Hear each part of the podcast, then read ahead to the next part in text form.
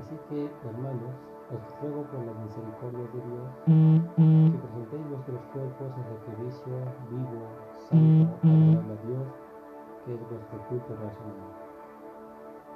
Romanos capítulo 12, versículo 1. Y decía a todos, si alguno quiere venir en pos de mí, niegues a sí mismo, como su cruz cada día y síganme. Lucas capítulo 9, versículo 3. Hoy veremos una vida de obediencia. La tragedia de la iglesia moderna es que muchos se sienten llamados a creer, pero pocos a obedecer.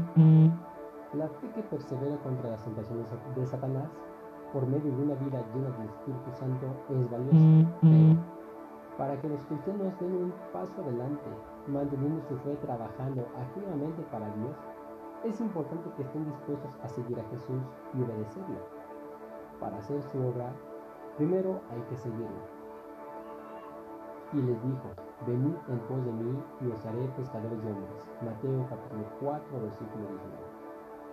Seguir a Jesús significa aceptar sus planes y su perfecta voluntad. Significa también que debe darle su vida incondicionalmente y obedecerle.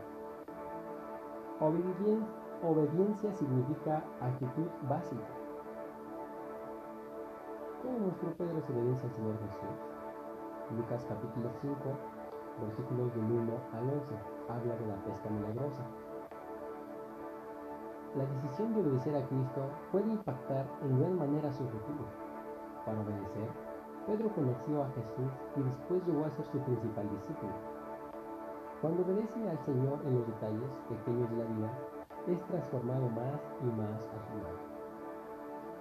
¿Qué actitud básica necesita el cristiano para obedecer totalmente al Señor? Primero, es una actitud hacia el Señor, hacia sí mismo, hacia su relación con Jesús.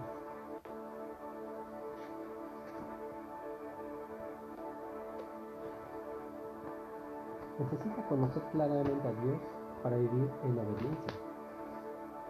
Debe reconocer la, la autoridad de Él. Dios llama a decir no a los deseos y actitudes egoístas y decir sí a la voluntad de Cristo. Llama a dedicar la vida a Cristo y ofrecer el cuerpo como sacrificio vivo a Él. Áreas y objetos de obediencia.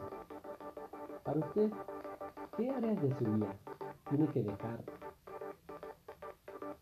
para que sea un discípulo del Señor y seguirlo? Piensen ejemplos, familia, asimismo, profesiones u otros. Obedecer a Cristo en el área de las posesiones materiales es muy importante en la vida del cristiano.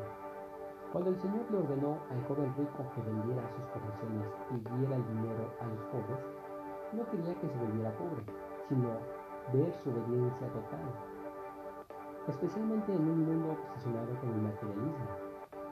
La, actitud hacia lo material es la mejor forma de medir el grado de obediencia a Dios.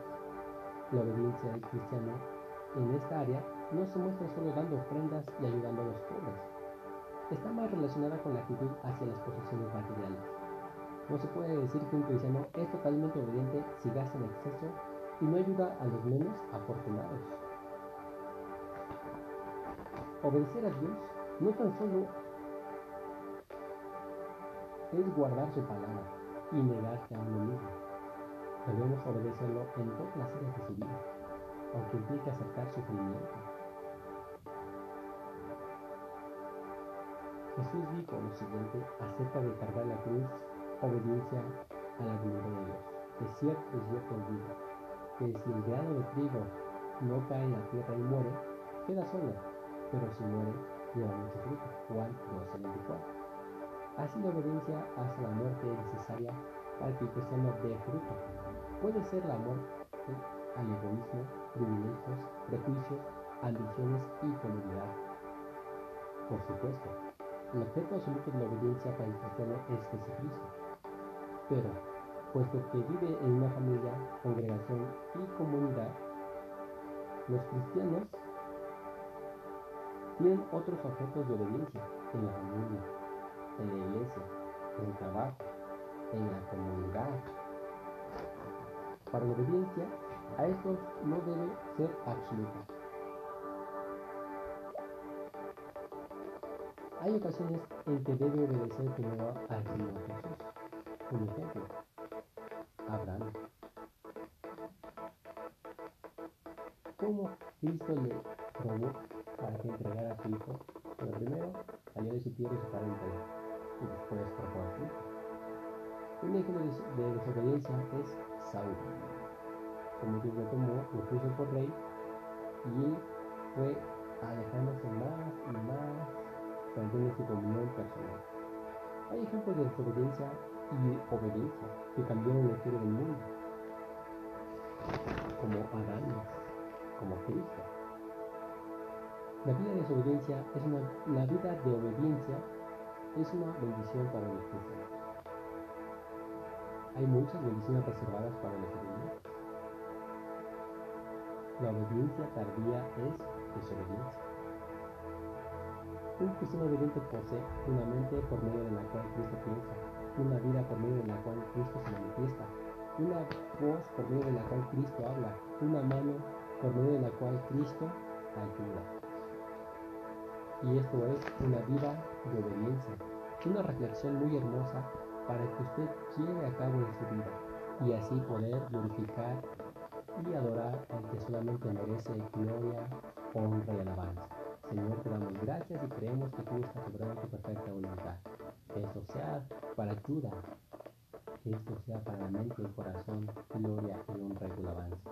Estamos en tus manos y sabemos que tú tienes el control de todo. En el nombre de Jesús. Amén. Gracias por escuchar. Dios te bendiga.